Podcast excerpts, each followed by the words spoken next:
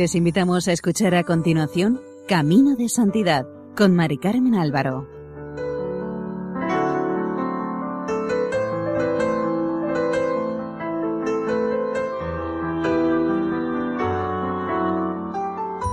Bienvenidos al programa Camino de Santidad, elaborado por el equipo de Radio María en Castellón, Nuestra Señora del Lledo. Les invitamos hoy a escuchar el segundo capítulo dedicado a Santa Gema Galgani. Gema iba creciendo y el amor le iba exigiendo una purificación intensa que alcanzara hasta la profundidad de su alma. Aunque anhelaba sinceramente agradar a Jesús, Gema tenía modales propios de cualquier joven de su edad, pero cuando afloraban, aunque fuera instantáneamente, tentaciones de vanidad, el Señor las utilizaba para hacer más evidente la seriedad de su llamada. En septiembre de 1895 tuvo la primera intervención visible de su ángel de la guarda. Gema recibió de regalo un reloj de oro, y salió feliz a pasear con él, además de ponerse alguna otra joya. De vuelta a casa, al ir a cambiarse de ropa, advirtió de repente la presencia de un ángel. Este le informó de la gravedad de su falta y le recordó que su vocación particular exigía de ella un comportamiento distinto. Ella lo cuenta. Vi un ángel, Ahora reconozco que era el mío, que muy serio me dijo Recuerda que las joyas preciosas que han de adornar a una esposa de un rey crucificado no pueden ser otras que las espinas y la cruz. El corazón de Gemma, lleno de un temor reverencial, recibió en aquel momento la claridad de una luz imprevista que iluminó su futuro, sería la esposa de un rey crucificado. Gema debía entrar en el conocimiento y profundidad de esta nueva vida, y el ángel del Señor velaría para que se hiciese realidad en ella la voluntad de Dios. Nuestra santa recapacitó y como empujada por una convicción sobrenatural, comenzó un estilo de vida de acuerdo con los propósitos que había hecho en su primera comunión que eran, por amor a Jesús y para agradarle, no usar y ni siquiera hablar de cosas vanas.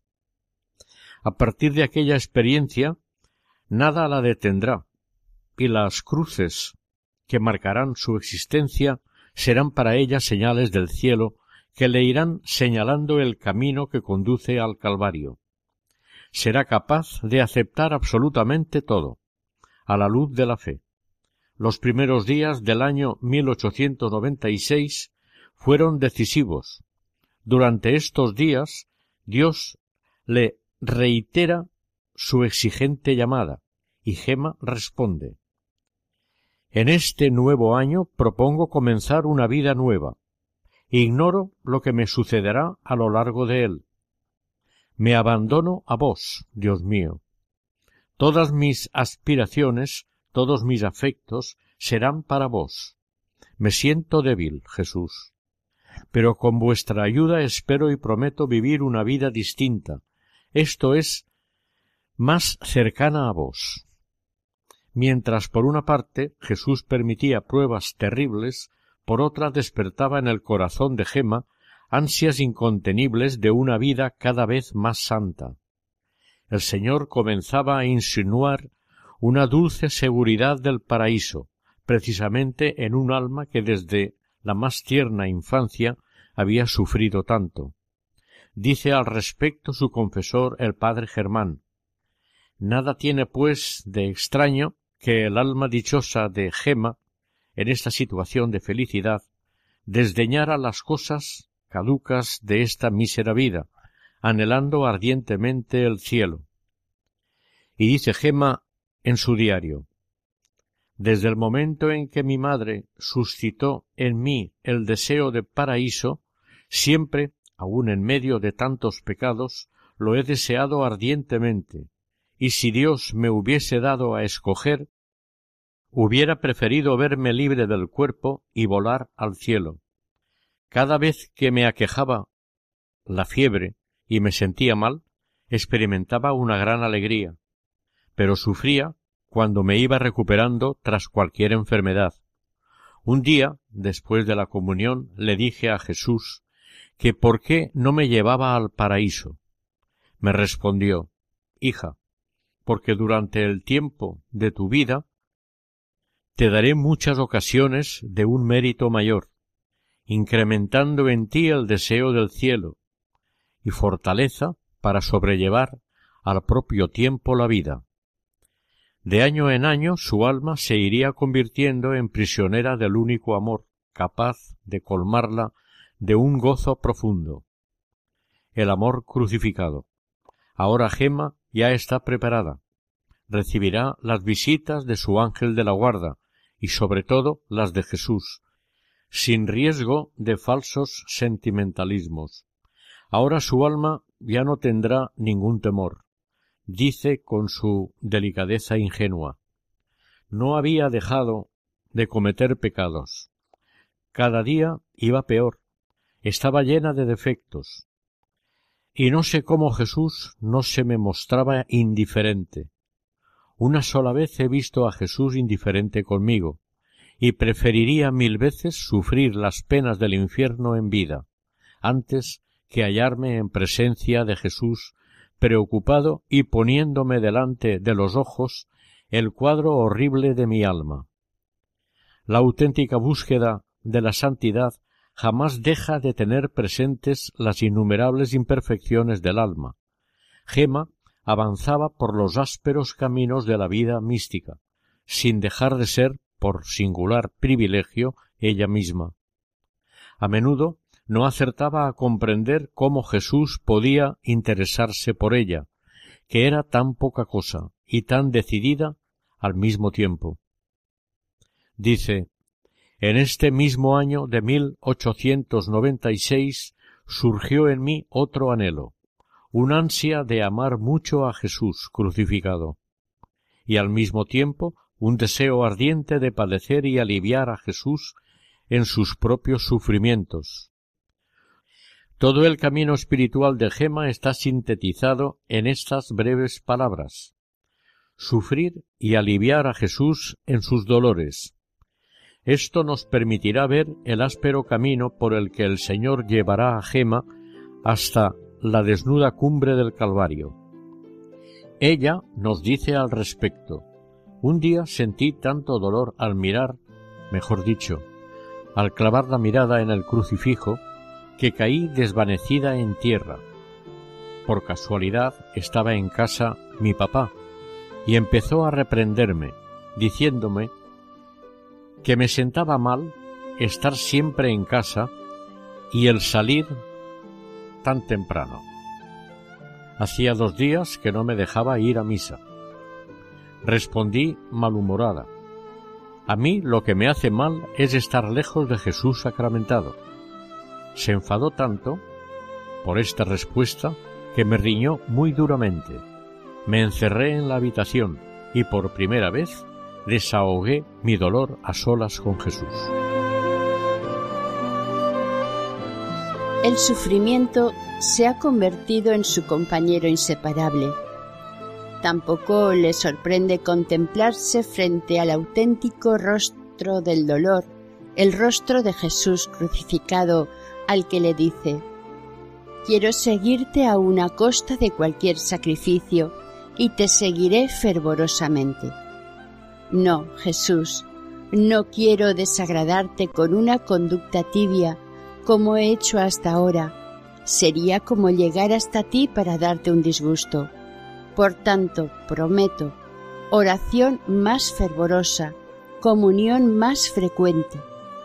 Jesús, yo quiero padecer y padecer mucho por ti. La oración siempre en los labios.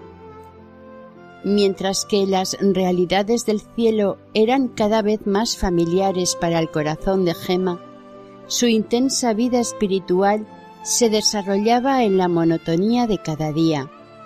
Por la mañana la oración habitual, la misa y la comunión. Por la tarde, la visita al Santísimo Sacramento, uno de los momentos más anhelados. Antes de acostarse, hacía su meditación y algunas oraciones y rezaba el rosario de rodillas.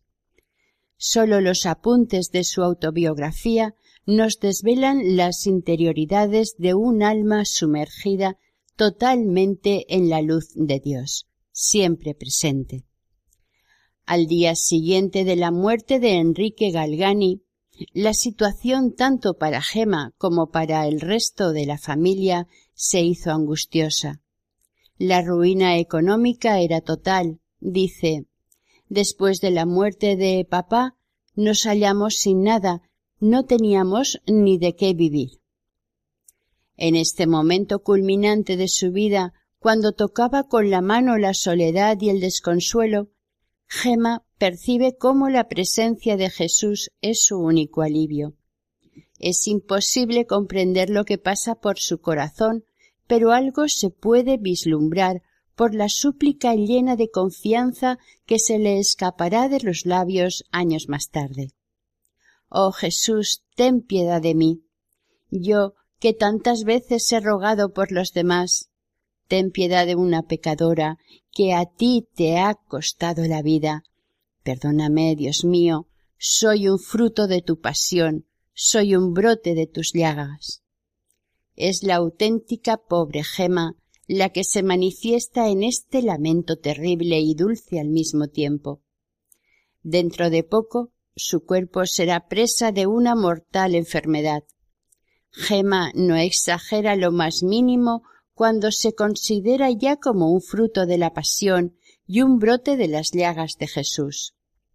Muy pronto tuvo que venir en ayuda de la familia la hermana de su padre Carolina Galgani.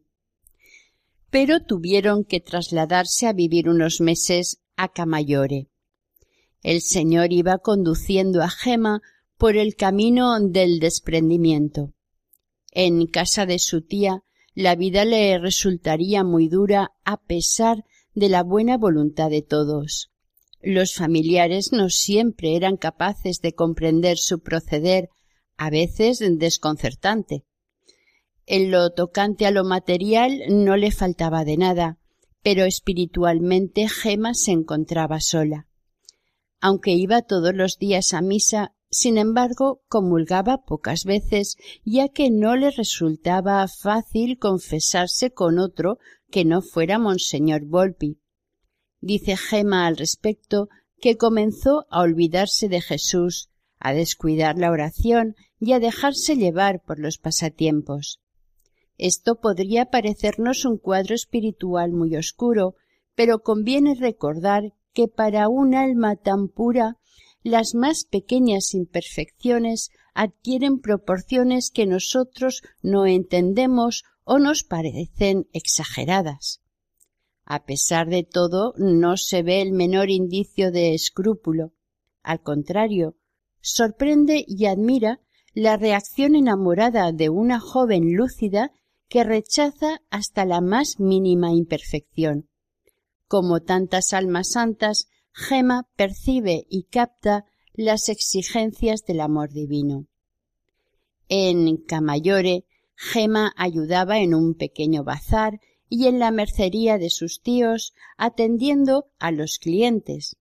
Aunque aquello no era lo suyo, ponía todo su empeño en ello y, a pesar de que a veces era contrariada en sus más queridos anhelos, jamás dejó percibir nada.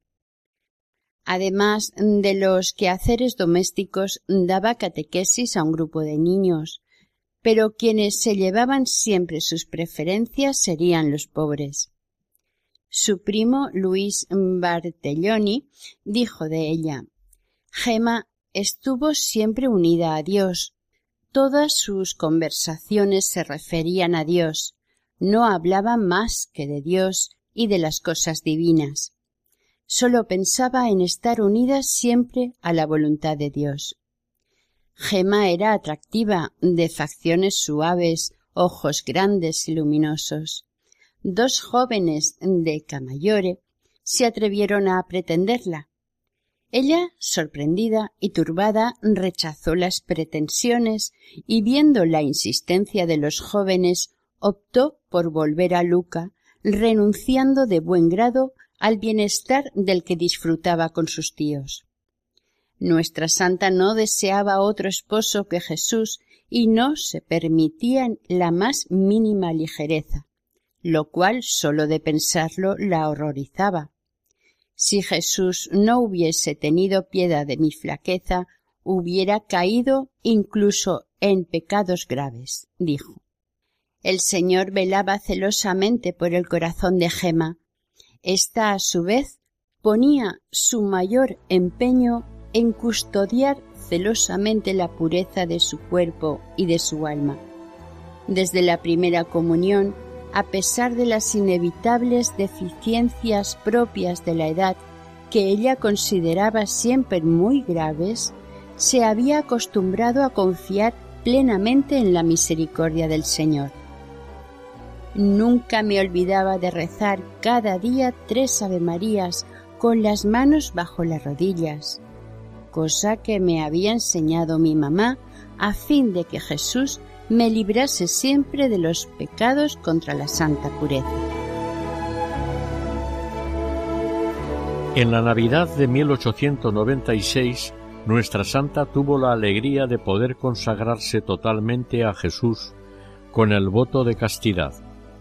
Cuenta sobre ello.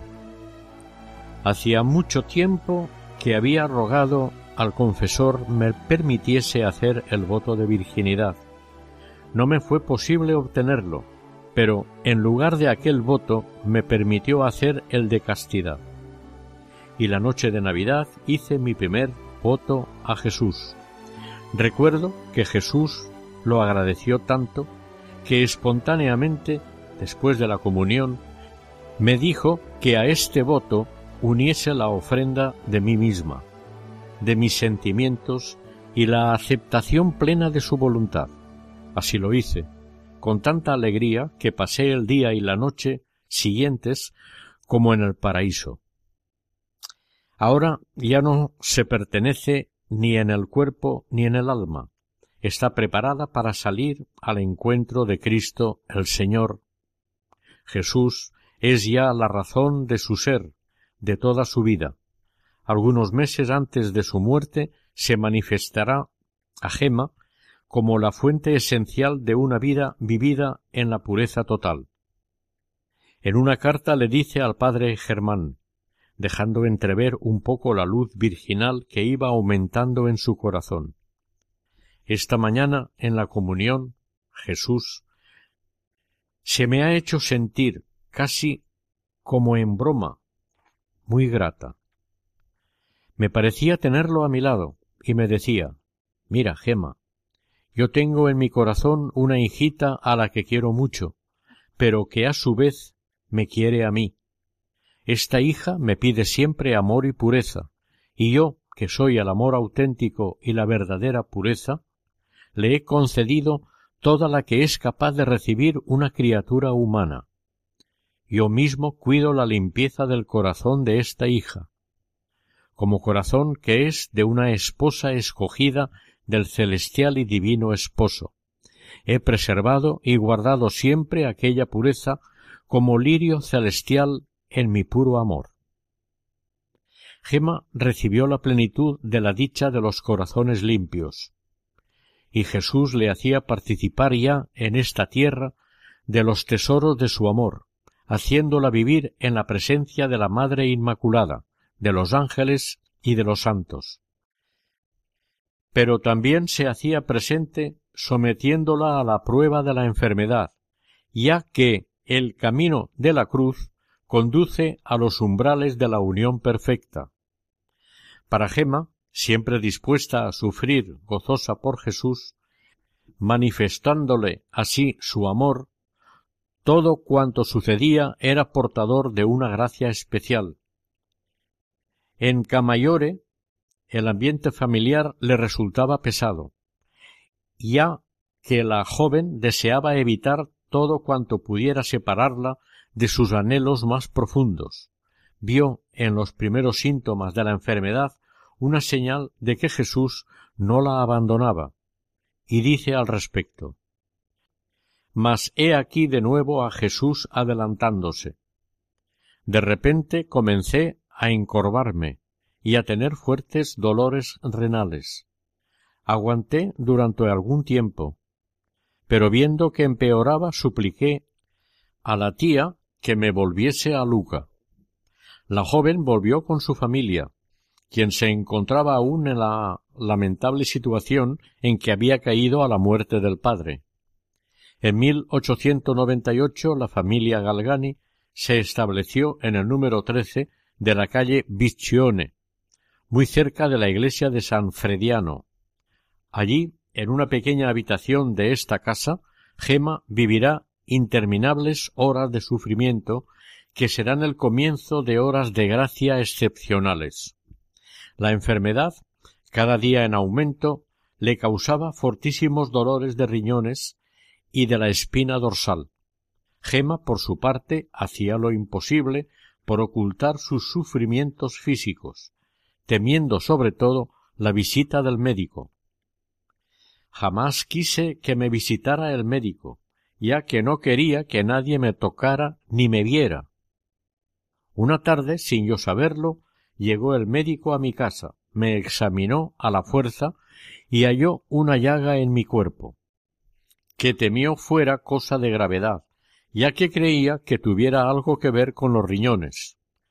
Hacía ya tiempo que sentía dolor en aquella parte, pero no quería ni tocar ni mirarme.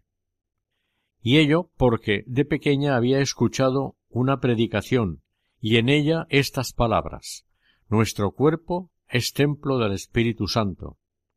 Aquellas palabras me impresionaron y siempre he respetado al máximo mi cuerpo. Atenerse a un juicio superficial equivaldría a incurrir en el riesgo de meter a la pobre gema en el mundo del escrúpulo. Esta, que entonces tenía veinte años, era consciente de haber entregado su cuerpo y su alma solamente a Jesús, ya desde la infancia. Para Gema, esta pureza tan maravillosamente conservada nada, nada, tenía que ver ni siquiera con un comportamiento moral extraordinario. En ella había simplemente una perfecta correspondencia a las exigencias de la gracia. Nunca sintió ser escrupulosa, lo cual la hubiera hecho vivir atemorizada. Al contrario, cautivada por el amor irresistible de Jesús, descubrió poco a poco la alegría prometida a quienes han elegido vivir en la libertad, por lo que no es de extrañar que la visita del médico le produjera un enorme sobresalto. Mas Jesús, queriendo estimular el corazón puro de Gema hacia un total abandono, la seguía probando. Dios es quien lleva a término la obra que emprende. Nosotros hemos de limitarnos a admirarla, nunca a criticarla. Muy pronto Gema se vio obligada a guardar cama. La enfermedad se agravó, siendo necesaria una operación que no dio resultado. Los sufrimientos físicos le parecían bien poca cosa comparados, como veremos, con el dolor de su inocente alma. Cuenta en su diario. Acerca de esta enfermedad que varios médicos diagnosticaron como espinitis, uno insistió en que se trataba de histerismo. Permanecía en cama siempre en la misma posición. Imposible moverme, yo sola. Para experimentar algún alivio tenía que pedir a los de casa que me movieran ya un brazo, ahora una pierna eran todo solicitud para conmigo, y yo, por el contrario, no tenía para ellos sino malos gestos y peores contestaciones.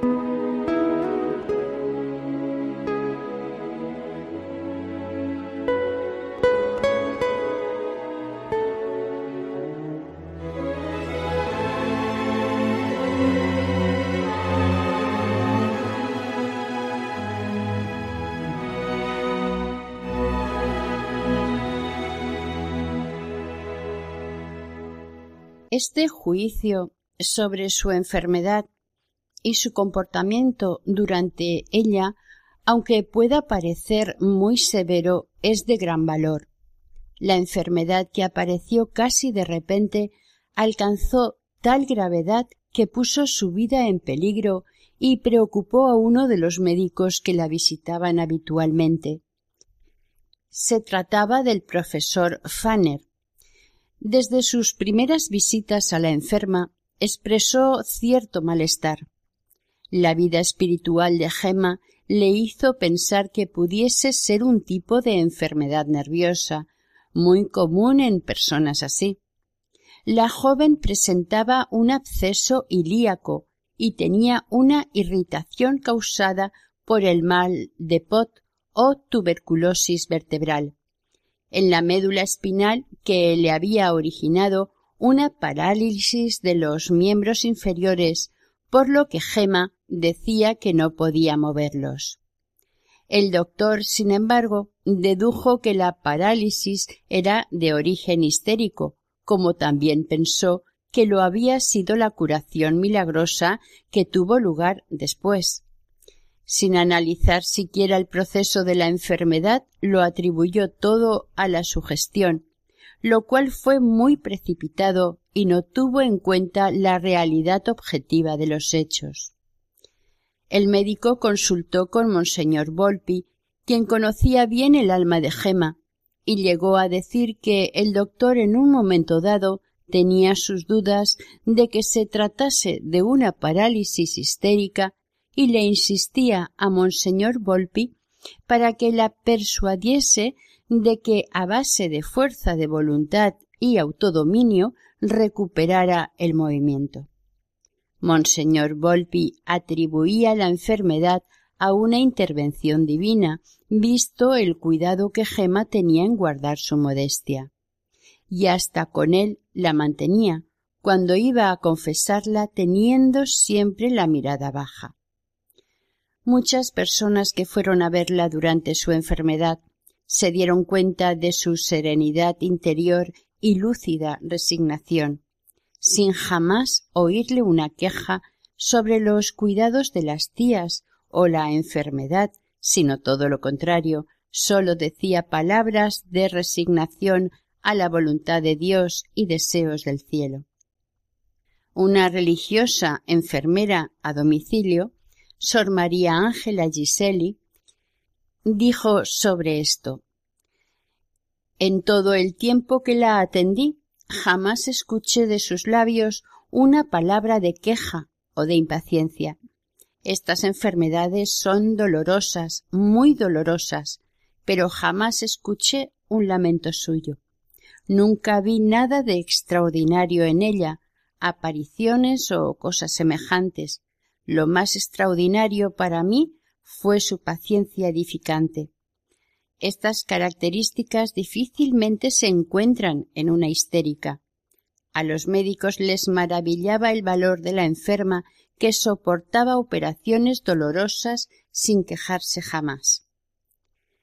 El doctor Fanner fue el único en no comprender que la paz del corazón y el abandono a la voluntad de Dios son señales de un alma conducida solo por el Espíritu Santo, y nunca fruto de una tensión nerviosa llevada al extremo. Gema quiso conservar esa paz interior a toda costa y apenas se sintió enferma de gravedad, no dudó en llamar a su confesor. Hizo confesión general, no porque se sintiera mal, sino para recuperar la paz de conciencia que había perdido. Después quedó en paz con Jesús. Como se ve claramente, la enfermedad que destrozaba a su cuerpo no le impedía a Gema preocuparse del progreso de su vida espiritual. Se sentía en las manos de Dios y sólo de estas manos sacaba la fortaleza que no es de este mundo. Dejándola sola en su grave enfermedad, el Señor no sólo probaba físicamente a Gema, sino que también concedía a su alma una ocasión de purificación mayor. Hubo momentos en que experimentó profundamente una sensación de abandono. Entonces un miedo profundo se adueñaba de su corazón.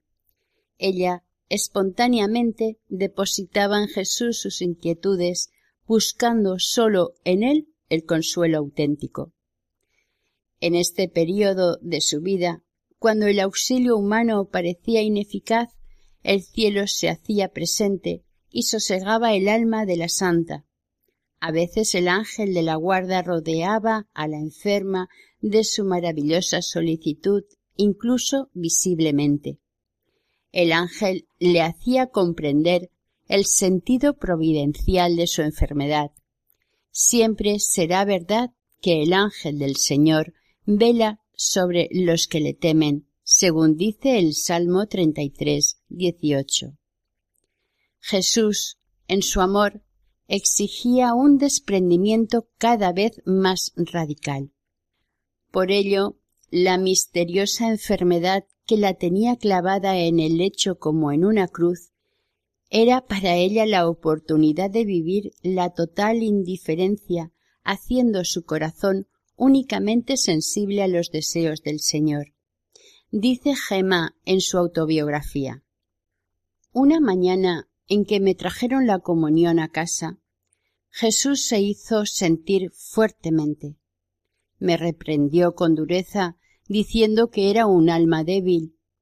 Es tu nefasto amor propio el que se resiente por no hacer lo que hacen los demás, me dijo y el mucho aturdimiento que demuestras al necesitar la ayuda de otros. Si estuvieras muerta a ti misma no estarías tan intranquila. Aquel reproche de Jesús me hizo mucho bien y durante algún tiempo mantuve un gozo espiritual intenso. Jesús le manifestaba la intensidad de su amor y el alma de Gema iba progresando de modo extraordinario en el camino de la perfección, sintiéndose obligada a purificarse más y más, evitando todo retroceso. En medio de amargos sufrimientos, experimentaba el beneficio de la presencia de Jesús, manso y humilde de corazón, que reconforta a los que están cansados y agobiados. Mateo 11, 28.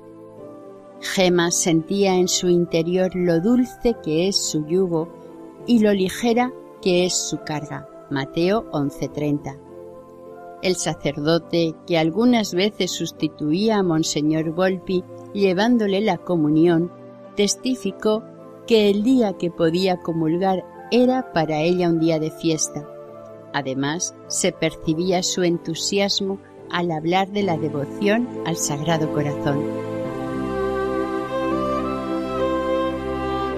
De entre las personas que la visitaban, alguien le habló y le dejó un libro sobre el, en aquel entonces, venerable Gabriel de la Dolorosa, joven religioso pasionista, muerto de tuberculosis a los 24 años, cuya fama de santidad crecía por momentos. Aconsejaron a Gema que lo invocara para obtener la curación, pero aunque parezca raro, no hizo mucho caso y tuvo que ser su familia quien empezó a rezarle tres Padre Nuestros, Ave María y Gloria. El demonio supo escoger la inseguridad de aquellos momentos de la enfermedad para aparecer. El demonio espía siempre en nosotros cualquier momento de debilidad y cansancio para sorprender a su presa. Fue entonces cuando Gema, al igual que Jesús y todos los santos, experimentó el engaño de la tentación. Nos lo cuenta ella de la siguiente manera. Una tarde, encontrándome sola en casa, me sorprendió una fuerte tentación. Me sentía aburrida. Tanto tiempo en cama era un fastidio. El demonio se aprovechó de estos pensamientos y comenzó a tentarme, diciendo que si le hubiera hecho caso a él, me habría curado y hubiera hecho por mí lo que quisiera. Padre mío, casi estuve a punto de ceder. Estaba excitada, casi me di por vencida. De repente me vino un pensamiento. Recurrí mentalmente al venerable Gabriel y le grité Primero el alma, después el cuerpo. A pesar de todo, el demonio continuaba con asaltos aún más fuertes. Mil pensamientos obscenos invadieron mi mente. De nuevo acudí al venerable Gabriel y con su ayuda vencí. El Señor, en su omnipotencia, sabe utilizar el mismo juego del demonio. De esta forma, Dios permitió que Gema encontrara en Gabriel de la Dolorosa un protector solícito y un amigo fiel. A partir de aquel momento nada podría apartarla de él. Sentía su presencia. Cuando tenía una tentación recordaba a Gabriel y la tentación desaparecía. Cada día le rezaba diciendo antes el alma que el cuerpo. A Gemma le costó devolver el libro que le habían prestado. Jamás se imaginó haber encontrado algo más que un simple libro, pero en realidad le esperaba una presencia viva. Y cuenta.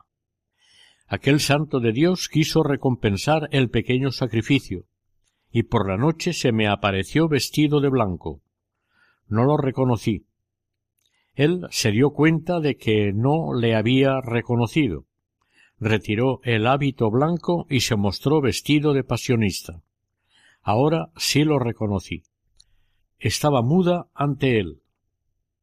Me preguntó por qué había llorado al desprenderme del libro de su vida. No sé qué le respondí, pero él me dijo ya ves cuánto he agradecido tu sacrificio. Lo he agradecido tanto que yo mismo he venido a verte. ¿Me quieres? No respondí. Me acarició varias veces y me repitió Sé buena y volveré a verte. Me dio a besar su hábito y el rosario y se retiró.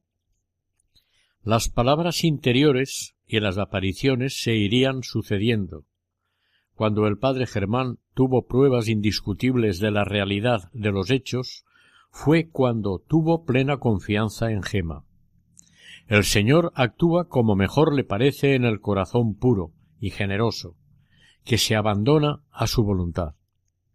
Gema no dejó traslucir nada de lo que ocurría en su vida espiritual. Su enfermera dijo al respecto que nunca advirtió en ella nada extraordinario, apariciones o cosas similares. Por el contrario, todo sucedió en el interior de Gema, allí donde, en el silencio profundo, el alma permanece atenta a las inspiraciones del Espíritu Santo, que viene en ayuda de nuestra debilidad. Él es el único maestro, y Gema, en tales circunstancias, un elemento pasivo. Ella no hilvanó a priori un drama imaginario, sino que recibió con humildad los dones que le fueron dados de lo alto únicamente para purificar su santidad y para que pudiera responder a su vocación específica en la Iglesia. Los santos están pendientes de nuestra vida terrena y siguiendo los impulsos de su caridad, pasan su cielo haciendo el bien en la tierra. La experiencia extraordinaria que Gema vivió es suficiente para recordar esta verdad. Existe una comunión de amor entre el cielo y la tierra que nada puede romper, ya que su fuerza tiene origen en el corazón de Cristo, horno ardiente del amor divino. A finales de 1898, Gema, atormentada por la enfermedad, sólo encontraba consuelo dirigiéndose a Dios. La tarde del 7 de diciembre, las religiosas que la atendían llegaron acompañadas de una joven postulante. El corazón de Gema saltó de gozo. De repente surgió en su interior un gran anhelo de hacerse religiosa. Prometió a la Virgen María responder a esta llamada si llegaba a curarse y dijo después Este pensamiento me alivió. Se lo expuse a Sor Leonilda, y ella me prometió que, si sanaba, me admitiría en la vestición junto con aquella novicia. Aquella misma tarde, Gema reveló sus intenciones a Monseñor Volpi, que fue a confesarla y le dio enseguida su consentimiento. Además, le concedió otra alegría. Aquella misma tarde hizo ante él el voto de perpetua virginidad, cosa que nunca le había permitido hacer antes. Aquello le proporcionó una gran paz.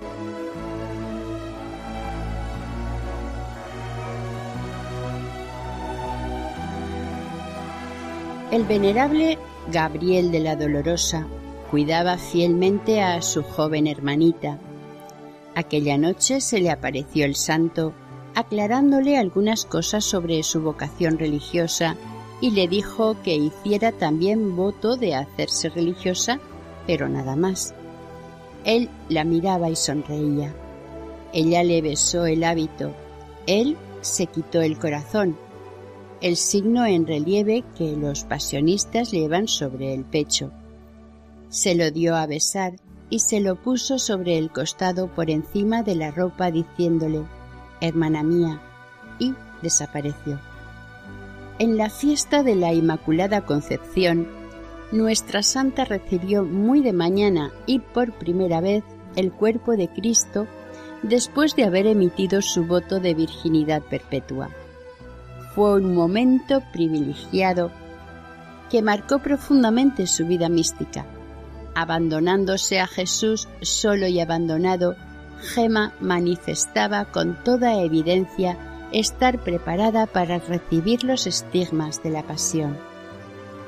Parecía que aquel 8 de diciembre de 1898, la Virgen de las Vírgenes, la Inmaculada, había envuelto a su querida Gema en un manto de luz. Una pureza angelical inundaba el alma de la joven que se sentía colmada de los mejores dones del cielo. Ahora ya podía el Señor dirigirle las palabras del cantar de los cantares. Como un lirio entre las espinas, así es mi amada entre las doncellas. Cantares 2, 2. Desde aquel día el voto de virginidad la unió íntimamente a Jesús para hacerla una víctima perfecta. Gema ya no se pertenecía. Todo en ella estaba ya orientado a reproducir el amor crucificado de su Señor y Maestro. La salud de Gema fue empeorando y el 4 de enero de 1899 la operaron de un tumor renal y le aplicaron una docena de botones de fuego o cauterizaciones leves con un hierro candente en toda la espina dorsal. Gema tenía pánico a estas operaciones que le eran hechas sin anestesia a causa del pudor. La pureza angelical que le había sido concedida como un privilegio no debía sufrir menoscabo alguno. El 20 de enero le apareció otro absceso en la cabeza acompañado de dolores espasmódicos terribles. Los médicos esta vez perdieron toda esperanza. Había sonado la hora del abandono total en las manos de Dios, para quien todo es posible. Cuando fallan los medios humanos, Dios hace resplandecer su poder. A Gema en aquel momento se le exigió el acto de fe total que Jesús había exigido a los dos ciegos. ¿Creéis que yo puedo hacerlo? Sí, Señor. Y tocó sus ojos y dijo, hágase según vuestra fe. Mateo 9, 28, 29. Gema refirió con palabras agradecidas la intervención misericordiosa de Dios. Aquellos días se rezaba en la familia triduos y novenas y se pedía a otros que también los hicieran por mi curación. Yo permanecía indiferente. Las palabras de Jesús me habían fortalecido, aunque no me habían convertido. Una profesora vino a visitarme y al mismo tiempo a despedirse de mí hasta el cielo me rogó no obstante que hiciera una novena a la beata Margarita María de Alacoque, ya que sin duda me obtendría la gracia de curar del todo, o bien, apenas muerta, la de volar al cielo. En febrero, Gema comenzó la novena varias veces sin llegar a terminarla. Fue entonces cuando vino en su ayuda su querido Gabriel. Ella lo cuenta de la siguiente manera. El 23 de enero la quise comenzar por tercera vez. Faltaba poco para la medianoche. Siento que agitan un rosario y que una mano se posa sobre mi frente. Oí comenzar un pater, ave y gloria, nueve veces seguidas. Yo apenas reaccionaba porque estaba agotada por la enfermedad. La misma voz que había iniciado los pater noster me preguntó ¿Quieres curar? Me da lo mismo, respondí. Sí, añadió, curarás. Reza con fe al corazón de Jesús, cada tarde hasta terminar la novena. Yo vendré aquí contigo y rezaremos juntos al corazón de Jesús.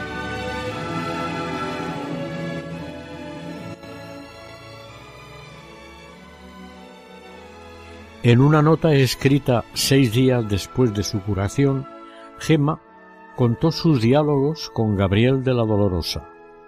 En ellos se percibe lo que vale la intercesión de los amigos del cielo por nosotros y cómo jamás deberíamos olvidarlos. Aquella voz prosiguió ¿Sabes qué tenemos que hacer? Tenemos que comenzar ya una novena al corazón sacratísimo de Jesús rezando nueve pater, ave y gloria. Y para que tú no lo olvides, rezaremos los dos juntos nueve tardes consecutivas, a esta misma hora. Terminada la novena al corazón de Jesús, harás una tú sola a la Beata Margarita, rezando nueve Gloria Patri. ¿La rezamos ahora mismo? Yo permanecía callada y rígida, al tiempo que pronunciaba estas últimas palabras, sentí que retiraba la mano de mi frente, permaneciendo la otra inmóvil. Oí que pronunciaba las palabras que se dicen al hacer la señal de la cruz. Puso las manos sobre la parte izquierda de mi frente, en el mismo lugar que antes. A continuación, la misma voz añadió Gema, reza con devoción y comenzó a recitar el Pater, Ave y Gloria. Yo le contestaba. Gema experimentaba gran alegría al sentirse acompañada y protegida por su amigo celestial, y se lo dijo a su querida maestra que iba a visitarla. A finales de febrero, mientras hacía la novena, le apareció una otitis purulenta en el oído izquierdo. El doctor Juan Tomasi afrontó el riesgo de operarla. Gema, sin duda, sufría mucho, pero no decía nada. A quien le preguntaba respondía moviendo la cabeza que no era nada. Esta última operación tuvo lugar el 2 de marzo y la curación debió suceder al día siguiente. Viernes 3 de marzo de 1899. Pero de momento la curación era impensable, ya que estaba desahuciada. Fue en este momento cuando intervino el cielo. El milagro apareció sigilosamente. Todos estaban angustiados. Sólo el corazón de Gema estaba en vela. Por fin, tras largos meses de sufrimiento, aceptado con gran generosidad, vio resplandecer la misericordia de Dios. El último día de la novena, jueves 2 de marzo, después de haberla rezado como de costumbre y sentido las manos y la voz de su visitante, como en las otras noches, no se quedó adormecida como acostumbraba, y oyó a éste que le dijo Gema, ha terminado la novena al Sacratísimo Corazón de Jesús. Ahora termina tú la de la Beata Margarita. La mañana del 3 de marzo, Gema recibió la visita de su confesor, Monseñor Volpi. Nos dice al respecto Me confesé por la mañana muy temprano, comulgué. Qué momento tan feliz pasé con Jesús. Se comprende lo inolvidables que debieron de ser aquellos momentos felices para el corazón de Gema, cuando ella los recalcó con tanto cuidado. Jesús, con su omnipotencia divina, actuó devolviendo la salud corporal a una enferma en la que había encontrado una gran fe. Nos lo cuenta como sigue. Llegó el momento de la comunión. Momentos antes llamé a mi hermana para que me leyera alguna oración preparatoria. Mientras ella leía, me quedé adormecida y mi visitante me habló por última vez. Puso una mano sobre mi frente y me dijo Gema, dentro de unos momentos vendrá Jesús a darte la salud del alma y del cuerpo. ¿Y tú qué le dirás a Jesús? Yo no le respondí, ni sé cuándo mi hermana dejó de leer. Ella me sacudió un poquito y me dijo Gema, llega la comunión. Es lo que capté. Vi entrar al sacerdote y detrás de él varias personas que me bendecía. Me di cuenta del momento en que recibí la partícula. Luego, nuevamente quedé adormecida. Apenas estuvo Jesús conmigo, mi visitante me dijo Gema, renueva a Jesús todas tus promesas y añade que en el mes que le está consagrado, tú te consagrarás totalmente a él. Renové entonces mis promesas a Jesús y con el corazón le dije muchas cosas. Con los labios era incapaz de decirle nada. Me sentía tan feliz. Jesús me repetía Gema, ¿quieres curar? Me emocioné tanto que no pude articular palabra. Pobre Jesús. La gracia estaba concedida y yo curada. Al traerme el desayuno mi tía me movió un poquito. Me encontré con las manos juntas. No recuerdo haberlo hecho por mí misma. Apenas me despertó la tía, me percaté de que podía moverme normalmente. Movía muy bien el brazo y la pierna. Desayuné. Y no devolví como otras veces. Un momento me quedé sola en la habitación. Me levanté para sentarme en la cama. Me encontré muy bien, sin el menor dolor de cabeza, todo perfectamente. Me hubiera podido levantar entonces mismo, pero me sentía muy débil.